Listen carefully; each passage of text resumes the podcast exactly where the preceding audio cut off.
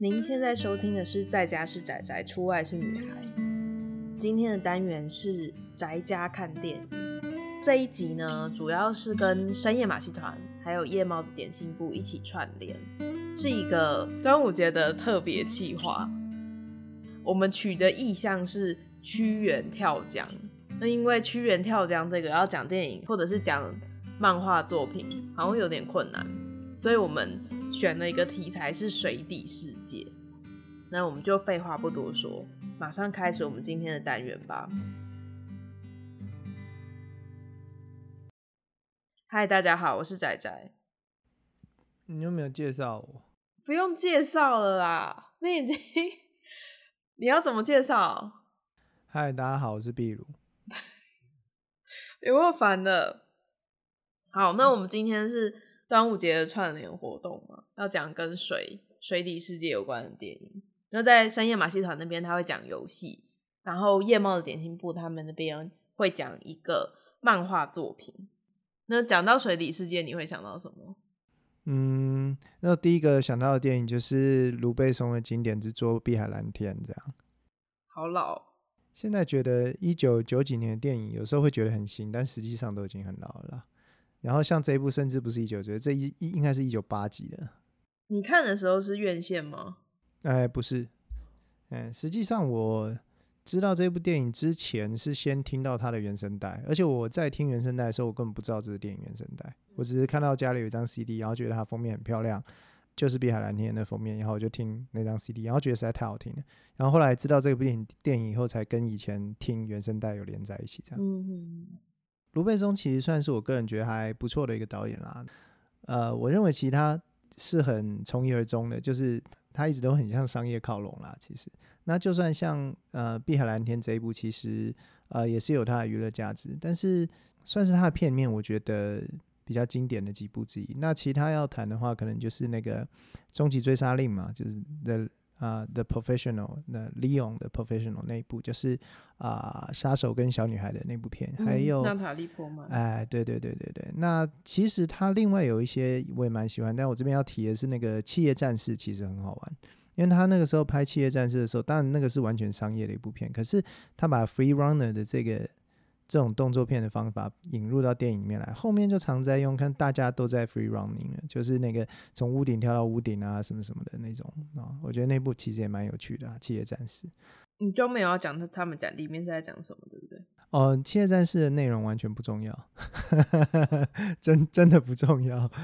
很久以前有一部叫什么《Nikita》还是什么的，讲一个女杀手的故事，我也很喜欢。那拍的很有风格，对，但故事就是很普通啦。但是我也我也觉得蛮喜欢的。这样好，那主要回来是讲《碧海蓝天》。《碧海蓝天》在说什么呢？就是他说有一对小孩儿时的玩伴啦，然后他们那时候小时候就在潜水这样子。那后来长大以后，其中一个人呢，就是变成潜水冠军啊。他们这边讲的是一种很 hardcore 的潜水，就是无装备的深潜这样子。他们是在比赛说，在没有用任何装备的情况底下呢，从海面上这样吸气之后，就潜到水里可以潜多深这样子。所以他是考验说那种抗压力的能力啊，还有闭气的时间啊，什么什么这种的哈。那他。应该已经是成为世界上很呃著名的选手，忘记是不是冠军的时候，他遇到了他童年的玩伴哦，恩佐。恩佐是那个寻找童年玩伴的人，然后他童年玩伴是那个雅克。这是真的故事吗？哎，这两个人都真实存在，但是他是现实的改编，就是他们在现实世界中过得很好，没有像电影里面那样这样子。嗯、对，但是这个这个雅克呢，是一个比较奇怪的人，他跟恩佐不一样，恩佐是一个。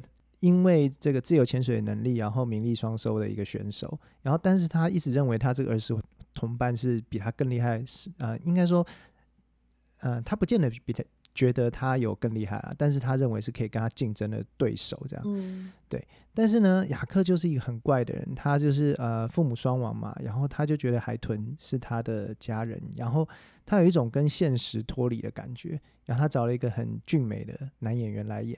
然后在那里面，其实经常都是恩佐在带带动整个气氛，然后他就是那种很忧郁、很迷离、很离世的那种感觉，但他潜水的时候，他却会就变成鱼，就是非常非常厉害，因为他觉得海豚是他的家人，他会跟海豚一起潜入深海这样子。也就是说，他觉得现实世界并不美丽，然后他喜欢海底下的世界，这样就是一种非常具有一个迷离的气质。然后他也是因为这样子的这种脱俗的感觉，然后在电影里面就是。啊、呃，跟他的女朋友在一起，他女朋友非常的喜欢他这样子。然后这这部电影就是在讲他们两个人在这个竞赛上又友好又竞争的这种交易，以及他跟这个女主角的这个爱情关系这样子去去发展出来的一部电影。为什么这部电影好呢？是因为它呈现出了一种呃脱俗的感觉，就是在这个雅克的心里面，水底下的世界是比水底上的世界好的。然后他跟恩佐不一样的地方在于说，恩佐其实是用一个呃竞赛的心态去面对这些，但到了最后呢，呃两个人的这个竞争啊越来越接近生理的极限了之后呢，那有一次恩佐遭受了严重的意外，然后他在浮上来之后，他就告诉雅克说：“我懂你的意思，我觉得那底下真的比较好。”所以他那时候就是希望亚克再放手，再把它放回水里，这样就让他在。在海里死去，所以他们就是在这个竞赛之中渐渐发展出对海的一种执迷，对水底下那个啊脱离凡世的这种世界的执迷。然后最后都是哦，对，就是恩佐也变那样了。但是呢，恩佐理解他的想法之后，恩佐也要死去了，因为他那个是他叫雅克放手嘛，然后让他沉入水里，他要再去寻找那个他认为啊雅克讲的没错、很美丽的地方。然后在这个恩佐过世之后，雅克的执着就完完全全的一发不可收拾了。就他本来就已经很奇怪了，他跟女友本来感情是非常好，但是那个感情似乎从来没有超越他对海豚还有他对海的挚爱这样子。即便那时候他女朋友怀孕，也没有办法阻止他。他一直跟他女朋友讲说：“我想要回到那个地方。”然后他觉得那个地方很美好。他告诉他说：“我每次潜到那里，停留在那里的时候，我总觉得只要再停留下去，就会有什么。”我我很难找到回到岸上的理由，这样回到海面上的理由。电影的结局就是他女朋友在哭泣之后，就是没有办法，然后就跟他说：“去吧，我的爱。”然后这个亚克就那个是一九八八年的电影，没有什么好爆雷的。对，雅克就最后一次沉入了深海之中。这样对于这种呃可能觉得自己身在城市之中的人而言，是一种很美的，因为他就好像为了执着的事情，他可以。抛弃一切这样子，所以是那种感觉。你刚才讲说他潜到深海里面之后，他就跟另外一个人讲说：“哦，我懂了，我知道海是一个很美丽的地方。”哎，那会不会是潜水夫病啊？有可能啊，因为那个他在减压那个过程之中，不是会有一种呃，有可能会因为那个。哎，是那个什么气的关系？对，会产生一点点幻觉，有可能是因为这样原因。对对，所以他可能跟他看到，不是都说就是幻觉看到的会是同一个东西。他们就是已经接近当时的。人类能做的极限了。为什么是当时？现在有变厉害是是？对，因为这个人的极限是很难讲，有一直发展。他那个时候，呃，真实世界中的这个雅克这个人，他有预期说，因为他那时候记录是一百多公尺，然后他的闭气时间应该是没有超过十分钟，他应该是呃九分钟还是怎么样，我忘记了。然后他有预言说，他觉得人类可以潜到超过两百公尺，然后闭气可以超过十分钟。然后这两个记录后来都达成了，在两千多年的时候都有人达成。不是他，嗯，不是他。嗯，他说后面一定可以有人办到的这样子。哦，所以他这个电影其实是取。这个这叫什么？自由潜水吗？对，然后取这两个人的故事，他们的记录，然后帮他发展出如果他们爱上海洋会发生。但改编了很多啦，因为亚亚克好像是上海生的，然后那个那个什么恩佐是意大利生的，两个人童年根本没有在一起。哦，他们根本不是朋友哦。嗯，他们后来是朋友没有错，但是他们并不是儿时玩伴啊。然后像那个恩佐在电影里面就讲说，呃，他最后一次在就是懂说那里的确比较好之后，不是请他的朋友放手。让他去死吗？嗯、没有啊，他在现实世界中后来退休了之后，还去选参议员之类的，活得很好。对对对对，啊、所以并不是那样的。对，嗯、那呃，这个东西是因为卢贝松在他小时候也是喜欢潜水，所以等于是他自己本身在因为啊、好像因为事故吧，放弃潜水之后、呃，对潜水残留的执念，然后再加上这两个人的故事发展而成的。那雅克本人就是在现实生活有参与剧本的编写这样子。所以它里面会有很多就是在海洋里看到的景色。嗯，对，就是那种哲学吧。因为雅克本人有写一本书，就是讲说他认为人跟人应该要唤醒他身体里面的那种呃海洋那种海豚的基因，这样子，要回到大海这样。他有写一本书讲他这样的哲学，然后在电影里面也有提及很多啦，就是他一直去深海，然后就会去拍那种很美的画面，就是海豚去找他这样子。他觉得在深海那个地方，他的家人海豚会来陪他，然后只要他一直留在那里，就是可以找到什么。然后他最后是在恩佐。过世之后，他就告诉他女朋友 Joanna 说：“我一定要去看看。”哇，好像很浪漫的感觉。对，是一个非常浪漫，但是实际上是不会发生的，所以才好看。雅克后来是呃，因为有一些忧郁的问题，还怎么样，活到年纪蛮大了以后自杀的。然后那那个什么恩佐也是呃，算有享尽天年吧，这样。那是卢贝松的浪漫幻想啦，这样。但是拍出来这个电影是非常美的，而且要特别提，就是呃前面讲的时候，那个原声带实在太好听了。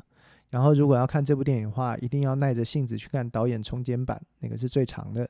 配乐呢，也要用原本的那个配乐，不是换是不是？啊、呃，对，好像在美国发行的时候有剪短，因为他导演重剪版就是任性的剪到一百三十几分钟，还好吧？呃，在那个时代，你要在美国发行一百三十几分钟是没有制作人会理你的。哇。对，所以那个配乐有重配一部分，然后结局也有改掉，没有改成这种莫名其妙的，让人觉得很悲观的结局。啊，我觉得很美耶，对对对，这是一个人鱼，是的，是的，所以所以要看导演版这样，然后配乐也是原本的，然后配乐是电子乐啊，一九八几年的电子乐，然后那时候算是很前卫的音乐，但是整个那个哦，然后然后值得一提的是，它的配乐里面是有混入那个海豚的叫声了。很合理，所以整个就是迷幻到一个极限这样子，嗯，所以那部电影的这个配乐本身也是很好听的。总之，如果大家对卢贝松的印象是 Taxi 的话，然后我我，我觉得可以看一下《碧海蓝天》的卢贝松，这样那个是他算是没有那么妥协的 情况下拍出来的电影吧。他的预告很厉害，他的那个宣传语是说，当我。身处那片湛蓝，总会找不到浮出水面的理由。对啊，对啊，对。我想要听一下配乐，但你们你们不能听，所以我等下会剪掉。好，各位朋友，我看完预告了，那个音乐的确是还蛮符合的。那那个人是叫尚雷诺，对对对，他从那时候就跟他一起到最后，哦，对啊，对啊，对啊，对啊，对啊，没错，他一直都跟那个。卢贝松拍电影的，我们那时候在讲说水底世界，然后他第一部就想到这个，应该是还蛮喜欢的。你讲到海豚，我刚刚就想到，我等一下要讲的是那个微鲸闯天关，所以就是跟海洋生物的权利有一点关系。维京闯天关有比你刚刚的那部再近代一点点，它是一九九四年哦，有一个小虎鲸，它被抓到，然后抓到之后就被卖去海洋公园。在海洋公园的时候呢，碰到了就是一个往返于各个寄宿家庭的小男孩，跟他的朋友在海洋公园闹事。那个小男孩因为他在海洋公园随意涂鸦，就被罚说要去清理他的涂鸦。那在这个时候呢，他就认识了威力，他在里面那只虎鲸在里面叫做威力。这个故事是真实故事还改编。他被抓的时候其实已经两岁了。海洋世界通常都会抓幼鲸，因为体积比较小，它那个运送的成本比较低。然后第二个是因为那个鲸鱼年纪越小越容易驯化，而且它可以活得更久嘛。虽然在海洋世界活的寿命当然没有在野外久，可是当然他们相对而言会希望选择 CP 值比较高的这个方式。威力呢，被捕到那个海洋世界的时候已经算是比较大的鲸鱼了，所以它非常非常不适应那边的环境。然后他碰到那个小男孩之后呢，就跟那个小男孩交上朋友，进而就发展出一系列的故事。可以爆雷吧？呃，片名叫《Free Willy》。那总之呢，就是因为海洋世界的那个环境不是很友善嘛，他们那边的负责人可能对他们来说都是要追求最大的利益啊。那追求最大的利益就是一只不听话的鲸鱼。跟一个可能受伤或是死亡能够领到保险金的鲸鱼，当然是后者会比较好。所以最后呢，他那个故事就是小男孩带着那个鲸鱼重返海洋。那在现实生活中是怎么样呢？那只小虎鲸，他两岁的时候被抓嘛，他两岁的时候被抓，他就辗转于在各个海洋公园。那他在墨西哥的海洋公园的时候呢，被这个《威鲸闯天关》的剧组选中。他被选做主角之后，这部电影出来，大家都非常喜欢他。所以在《威鲸闯天关》演出之后，他们就有去关注说，那威力去了哪？结果威力在演完电影之后呢，他其实是又回到墨西哥海洋馆表演的。那因为那个海洋馆的环境就是相对来讲不是很好，他就有一些肺部的问题啊，然后还有一些皮肤的问题，然后大家就觉得说这样不行啊，怎么可以让我们的威力承受这样子的痛苦？所以他们就去跟华纳电影抗议，那华纳电影就成立了一个基金会去募资。那最后呢，他们他们募到一笔钱，就把威力送去某一个海岸水族馆训练。海洋水族馆的它的那个水池，就是比他在墨西哥还要大很多，里面也有那种潮汐啊，什么模拟潮汐的系统，然后让他可以慢慢适应野外的生活。那一直到一九八九年的时候呢，美军就有派出运输机。把他送回冰岛，这已经是距离他被抓大概已经过了二十几年以后了。送回冰岛之后，他们一开始是把他放在一个人工的海湾里，一直到他被野放之后四年，他才终于跟着那个虎鲸的群到海洋的里面。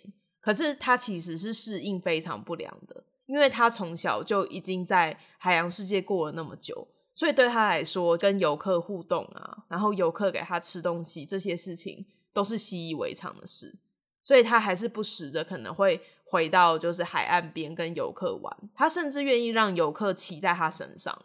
对于就是想要把他也放回去的组织，就会觉得说这样子不行啊，你你这样子就是没有达到野放的目的，所以他禁止游客理他。其实杀人鲸很聪明啦，所以他记得他记得以前的事情，有一个纪录片是专门在记这件事情。讲说他被野放之后的各个记录，但我没有看，所以我不知道最后实际上状况是怎么样。有人就写说，因为大家游客都不理他，他就觉得很悲伤，所以他就是很快就生病了。但我个人觉得，应该是因为之前早期在海洋世界的环境不够好，那、啊、他就是肺部的疾病就还蛮严重的，所以他在二零零三年的时候就死在一个算是蛮靠近海湾的地方，他一直都没有离开那个靠近人的区域。然后他活了二十七岁。一般来讲，野生的虎鲸其实是可以活到五十岁的。嗯，看完之后，大家应该会有一点想要关注这一类海洋生物的事情的电影吧？我想，嗯，虎鲸这件事情啊，还有另外一部纪录片叫做《Blackfish》黑鱼，然后它就是有在讲说，就是像刚刚那个威力活了二十七年嘛。那海洋世界的工作人员都会告诉游客说，杀人鲸的寿命大概平均只有三十岁。那其实就是生活在圈养的环境下，因为水池就是比较小，然后他们的生活空间，然后以前呢、啊、还没有那么有动物权利的时候，杀人鲸其实就是出来表演以后，他们是会回去一个小货柜，他们就是把它像货物一样嗯收起来的，嗯、因为没有那么大的空间。黑羽这部纪录片就是在记录那一只，它是一只公的杀人鲸。那杀人鲸是母系社会，所以它被送到那个海洋世界的时候啊，第一个是被那个那边的两只母的打。表演的状况下，其实大家压力都很大嘛。啊。然后还又是新来的，又是公的，训练对他来说也都是很不人道的。其实，在那个《微鲸闯天关》也有类似的桥段，就是他第一次要表演的时候。因为周围的那个环境对他来说是非常不舒服的嘛，因为很多人，然后非常的吵，所以他没有办法顺利的表演。对动物来说，那个压力是非常大的。那在黑鱼里面也有类似的情节。在看《威鲸闯天关》的时候，我们不是有在讨论说，如果这些动物没有被人喜欢的话，会不会他们的被保育的程度就会下降？就例如说，就有很多人会讨论说，动物园该不该存在啊？其实我觉得，不管 动物园该不该存在，这种海洋世界动物表演都是不应该存在的。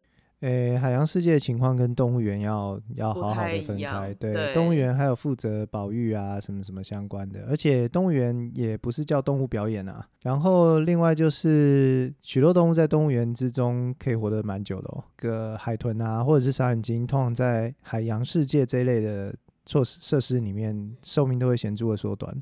啊、呃，因为那个设施上要养这些海洋生物实在太难了啦，没有办法那么大、啊，他们在海里、呃、那个海水的成分啊，然后要那么大的地方，就是它是掠食性的嘛。那嗯、呃，大家知道说，在食物链越顶端的，它会覆盖的这个，比如说呃原野的范围啊，或者是森林的范围啊，或者是海里面的领域啊，就会越大。嗯，所以这些你要给它。一个足够的空间是非常困难啦，所以海洋世界跟动物园应该是要不能不能相提并论这样。那但是另外一个也要注意的就是说，呃，其实都是从人类的视角出发啦。就是如果说因为海洋世界觉得说，哦，这个动物好可爱，然后你认识它了，然后你想要保育它，这个从头到尾其实是人的主主观的意见啊，就是说。呃，不管怎么样，人类的存在对动物来讲就是一种浩劫了。所以其实，嗯，我们最后选择要保育哪一种动物，也只是我们自己任性的决定这样子而已。嗯，对。去年二零二零年金马影展，我看一部纪录片叫做《海象，海象不要哭》，他是在讲说一个海洋世界里面海象的训练员发现，就是他在他的那个海象们在那个海洋世界里面的。居住空间还有他们的生活品质非常的差，所以他就想要抗议，就最后就被那个海洋世界赶出来，然后赶出来之后，他就变成了反叛者。我看过，我刚刚跟你讲，你说你没看过，我看过，我完全想起来。对啊，是那个抗议了一辈子的家伙，对不对？然后还一直发 Twitter 啊，对，他说他的海象还在里面嘛。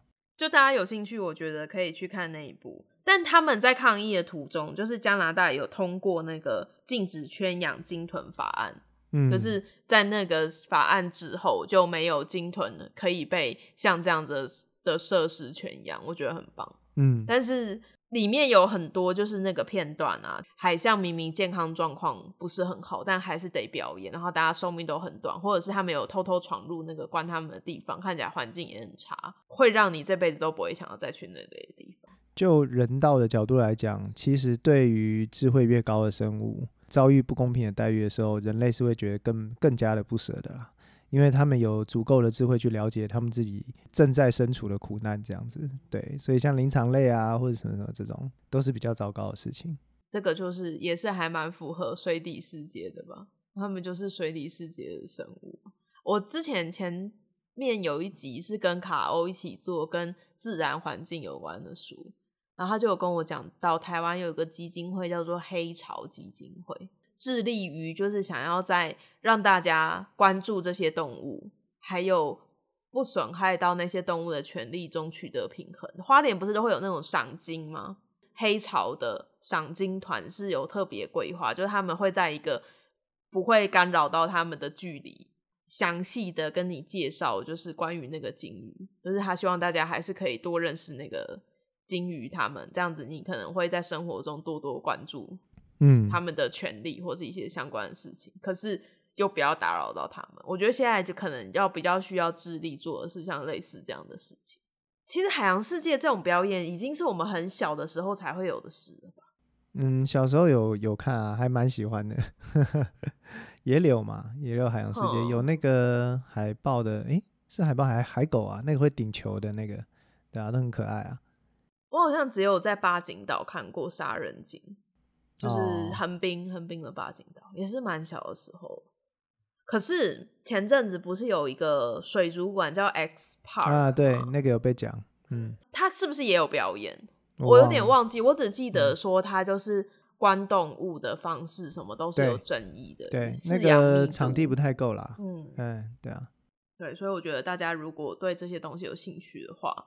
先从看《我已经闯天关》开始好，你就会喜欢上。这部电影本身是非常迪士尼的电影啦，对，就是很轻松，美好结局。对对对，然后很轻松，然后动物很棒，这样对。所以你看完之后，然后再去看那个威力的纪录片，他就会告诉你说，现实生活中你要做到这件事，其实不是，因为他们把它放走的方式超 超容易，但其实是不可以，绝对不可以。对，他们把它直接运到海边，它就游走了，但实际上是其实是要经过一连串的适应。然后他也不见得能够那么顺利的回到他原本的群落，这样子。讲完《碧海蓝天》跟《威京闯天关》之后，再来讲一部好了。你想要讲什么？啊、呃，这边的另外一部电影是一部怪片，就是一九九五年的《水世界》。那《水世界》呢，就是我们的这个凯文·科斯纳呢，在绝对的经典《与狼共舞》之后啊，成名嘛。然后就拍了一系列的烂片的其中一篇，这样。哎、欸，可是我觉得《水世界》不烂呢。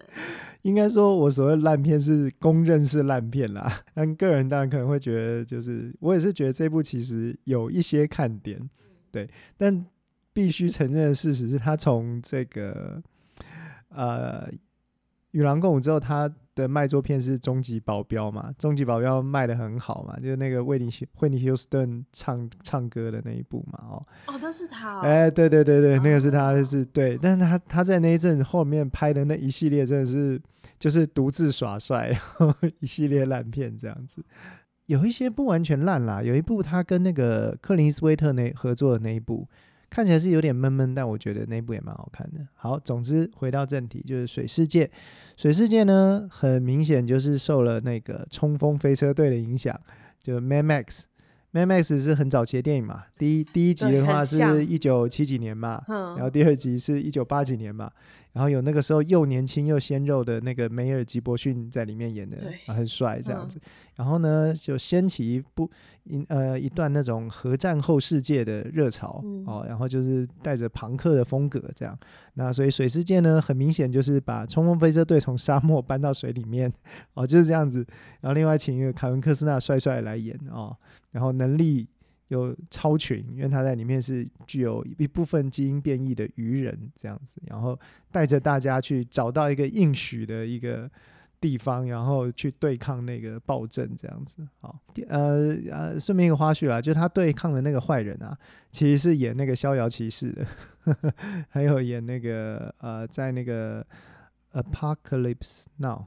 现代启示录啊，现代启示录，哎，那部里面也有演，他演那个挂着一大堆相机的那个记者啊，反正是一个名演员啦。然后是那个是演坏人，所以呃，《Waterworld》水世界这部片卡斯其实敲的蛮不错的啦，剧情也就是很单线啊，就是凯文科斯纳是英雄就对了，这样。但整部片拍起来其实还蛮有意思的啊，除了看他耍帅之外啊，这整个片设定的那个世界啊，什么各种方面其实还算蛮有趣的，这样。那也是觉得可以哎、欸，来看一下，就是不需要抱着太高的这个期待，就看一部开开心心的电影这样子。我觉得不错。那你可以谈一下你觉得不错的地方在哪里啊？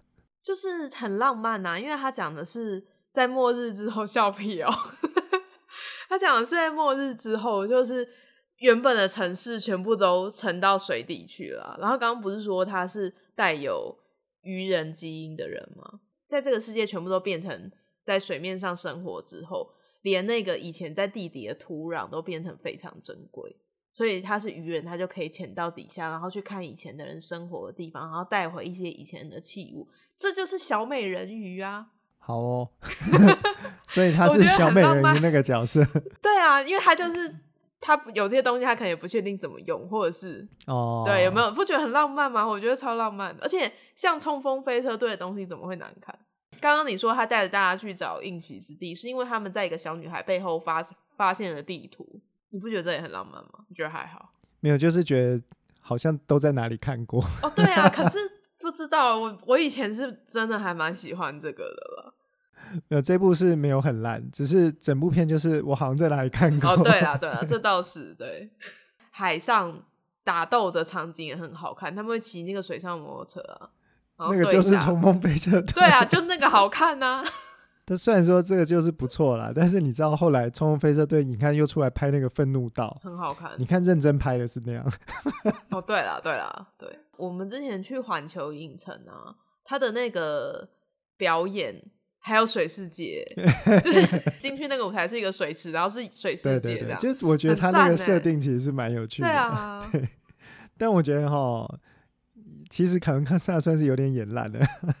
啊，其实说真的，他细节我不记得。对，因为他有一点把这个整个剧哈呈现的太救世英雄那种感觉了啦。哦。哎，就没什么意思了。这样就是他没有什么那种呃 struggle 啊，那种中煎熬啊什么没有，他就是一直耍帅，然后不太理人这样。哎，讲到这个设定，我想到啊，我不是超级喜欢纪大伟吗？是，你要生气了，是不是？又要再讲一次。纪大伟的那个，他一开始在联合报上连载那个作品啊，《魔》，也是在讲末世之后，因为臭氧层破洞，所以大家没有办法生活在海面上，所以那是一个海底的城市，也是我很喜欢的设定。他们不是就是像水世界那样，他们是全部的人类都迁徙到海底，然后海面上只剩下那种机器人，嗯，因为他们不怕那个辐射线。大家有兴趣也可以去看那本书。我本来就是想说，我跟秘鲁各讲两部，可我后来想到的跟海底有关的，要么就是我们之后可能会做类似的。就是别的题目里面会用到，要么就是像是水样的女人，我去年金马看的，她是在讲一个水妖精的传说，她跟人类相爱，那如果人类背叛她，就会把她拖到水里面杀死，然后就把这个故事引到一个博物馆馆员身上，她的名字跟那个水妖精同名，她的男朋友也背叛她。那最后，她就把她男朋友杀死的故事，但我觉得没有什么特别的意思。Oh. 那部片呢，其实那部片可以看，为什么可以看？嗯、因为他是博物馆的那种解说员，然后他的负责解说的是德国的那个城市，所以他在中间他会有一个很大的那种德国模型，就很像是那个假装我们在城市的那个模型，那是纽约，然后它是德国版的，然后他就会解释说，在这个不同的建筑物是之前东西德合并之前在的，那后来东西德。合并之后，为什么这边会盖这个房子？就有一段那个德国历史，我觉得很好听。嗯，就是它的城市导览蛮好看，可故事我觉得不怎么样。另外一个想到的是那个水中的女人啊，你知道那个人吗？就是会拍一些惊悚的，知道。他是在讲说有一个破天荒的那个吗？嗯，住在水底。可那部我也觉得虽然切题，但是并不好看。收手啦。嗯。所以还有我还有想到一个罗曼波兰斯基的《水中刀》，可是他跟《水底世界》。它就是片名有水而已哦。哎、欸，可是那 部非常非常棒，我们我希望以后能有机会可以讲那一部。对，它就是片名里面有水，然后他们就是有啦，他们有在水上啦。这个，你那你跟我讲一部电影没有水的？没有，他们在水上很久。好，他们主要故事线是在水上发生，可是就好像也是不够切题，所以我们今天就到这里好了。也有很多啊，你要讲的话，你看我这边有猎杀红色十月、赤色风暴，我我没有看啊，那种的我都没有看。潜、嗯、水艇对不对？呃、嗯，不过那个那个有点离远了啦。嘿，至少我们屈原往水里跳，你看我碧海蓝天他们也往水里跳，嗯、是一样。然后那个威力有在水里。对对对。其实之前就有人在讲说端午节，然后丢粽子，屈原会吃坏肚子这件事啊，我都一直很想要讲一个东西。那个粽子其实是给不是屈原吃的。那个粽子其实是因为屈原跳那个江之后，他们怕鱼把屈原的尸骨吃掉，所以要丢粽子给鱼吃，这样鱼就不会吃它的食骨，所以是鱼会拉肚子。好，没事了，就这样。那我这个串联活动其实是一系列。哎、欸，你知道为什么一开始会有这个串联吗？不知。我们上一次的那个串联是因为我看人家玩那个九宫格啊。啊，你没有在用 IG，你不知道，IG 上都会有，你可以发一个空白九宫格。例如说，我们上次讲的电影就放在那个九宫格上，然后如果你有看，就把它圈起来，看你有没有办法连线。大家如果喜欢这个主题的话，也可以去深夜马戏团那边听他们讲游戏，或者去夜猫的点心部那边听他们讲漫画。今天的节目就到这里。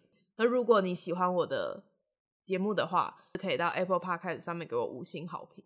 那也欢迎，就是加入我的社群，我的社群连接在资讯栏那边。好，感谢你的收听，我是仔仔，我是秘鲁，我们下次见。宅家是宅宅，出外是个女孩，闲聊生活可不喝酒，样样都来。把手机打开，有个女孩。宅宅女孩。